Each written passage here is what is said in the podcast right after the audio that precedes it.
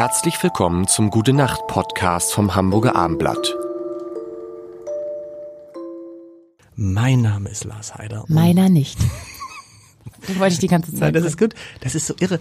Ich liebe das so sehr. Das war bei Linda Zerwakis und so, bei Luisa Neubauer auch. Ihr habt so schöne Stimmen.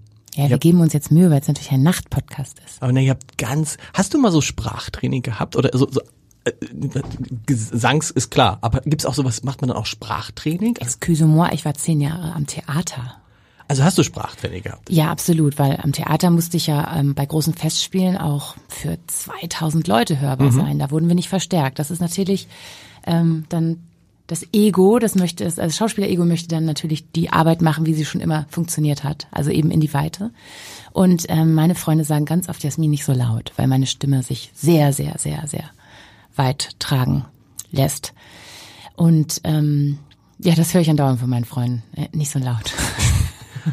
Aber natürlich so diese, diese, diese, heißt es, diese, diese Betonung. Kannst, kannst du einmal sagen, guten Abend, meine Damen und Herren? Guten Abend, meine Damen und Herren. du könntest auch die Tagesschau machen. Würde ich machen. Würdest du es machen? Ja, nee, klar. du würdest tatsächlich, nee, du würdest nicht Tagesschausprecherin sein wollen. Äh, ja, wieso? Ähm, die verlieren doch auch immer wieder jemanden an andere Sender. Stimmt. Dann, können, dann brauchen die doch wohl Nachwuchs. Die, das könnte, das wäre mal eine richtige, das wäre mal eine andere Entwicklung, zu sagen, also Linda Zerwakis geht äh, zu ProSieben. Das wollte ich gerade meinen sagen. Ich hab, Also, Sie Sie haben's, Sie haben's gehört. Äh, wer ist denn da gerade? Jens Riewer hat's gehört.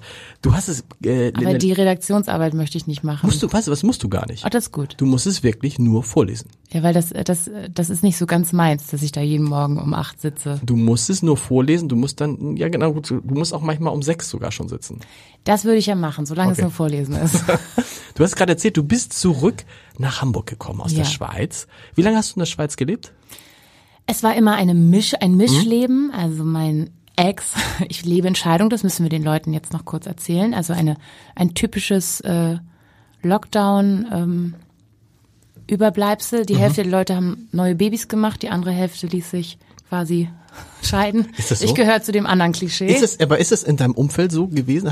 Gibt es da viele, die so entweder das eine oder das andere Extrem Ja, erlebt absolut. haben? Okay. Viele Trennung, das merkt man auch an den Gerichten. Also da mühlen die, ähm, da malen die Mühlen gerade ein bisschen langsamer. malen, ja. Geht nicht so schnell voran, weil einfach viele wollen. Viele schreien, hey, wir wollen auch geschieden werden.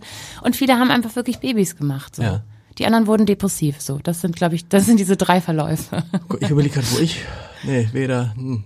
Du bist ungewöhnlich. Ich bin gut. ungewöhnlich, Ja, das ist gut. Ja, wir, äl wir Älteren. Uns Älteren, da ist auch schon.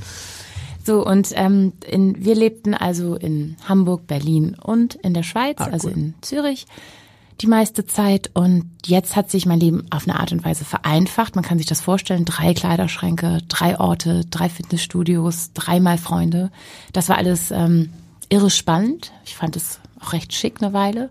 Aber mir gefällt es auch jetzt viel, viel besser, dass es so ein Zuhause gibt und man so wieder verbunden ist und so richtig die Wurzeln so tief gesetzt hat in seiner Heimatstadt. Da muss man jetzt sagen, das ist ja, du hast ja dann drei Städte erlebt, die man ganz cool finden kann. Ja. Hamburg, Berlin, Zürich. Was sind die größten Unterschiede? Die Menschen, die sind anders drauf. Also in Berlin ähm, ist es tatsächlich so, dass der Ton auf der Straße härter ist.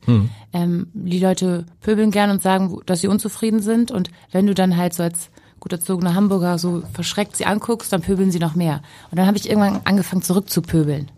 Und dann haben sie gelächelt, so.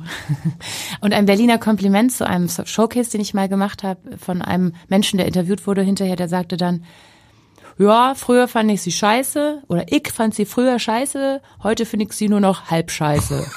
So, das Das ist ist, schon, das ist ein Berliner Ja, Kompliment. okay.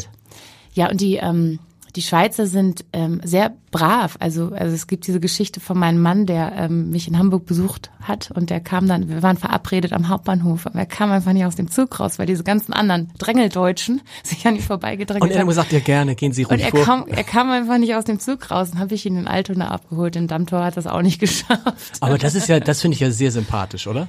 Es ist auf jeden Fall sympathisch. Ich habe natürlich einen sympathischen Mann gehalten. Nein, ich meine aber auch, dass die Schweizer wenn die per se so sind, dass sie sozusagen sehr höflich und sehr freundlich sind. Ja, die sind es einfach gewohnt, dass das so, also die, das, das musste er erstmal, musste ich ihm erstmal beibringen, dass es in Ordnung ist zu sagen, jetzt ich. Gute Nacht. Jetzt ich. Weitere Podcasts vom Hamburger Abendblatt finden Sie auf abendblatt.de slash podcast.